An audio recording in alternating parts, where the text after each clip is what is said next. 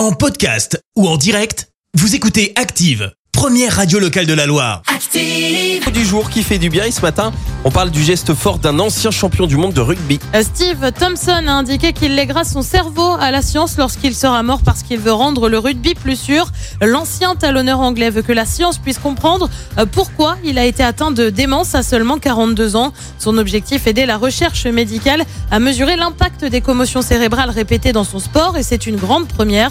Dans un entretien au Guardian en novembre dernier, l'ancien rugbyman avait évoqué de grosses pertes de mémoire comme par exemple n'avoir plus aucun souvenir du mondial 2003. Merci, vous avez écouté Active Radio, la première radio locale de la Loire. Active.